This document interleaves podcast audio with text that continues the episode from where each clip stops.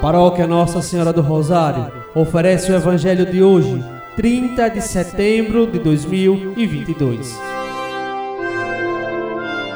Proclamação do Evangelho de Nosso Senhor Jesus Cristo, segundo São Lucas, capítulo décimo, versículos 13 a 16.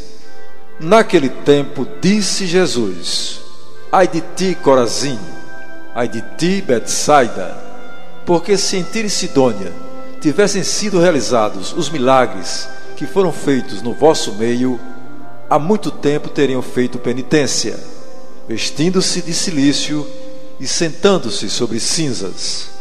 Pois bem, no dia do julgamento, Tiro e Sidônia terão uma sentença menos dura do que vós. Ai de ti, Cafarnaum, serás elevada até o céu?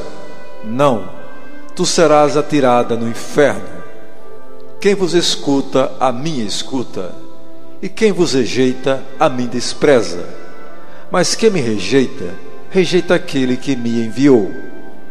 Palavra da salvação.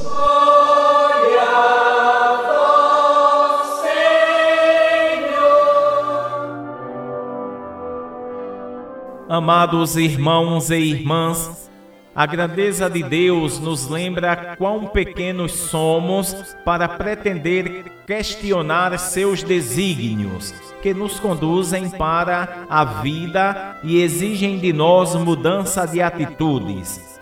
Ai de ti, que rejeitas o Senhor para dar atenção aos desejos do mundo.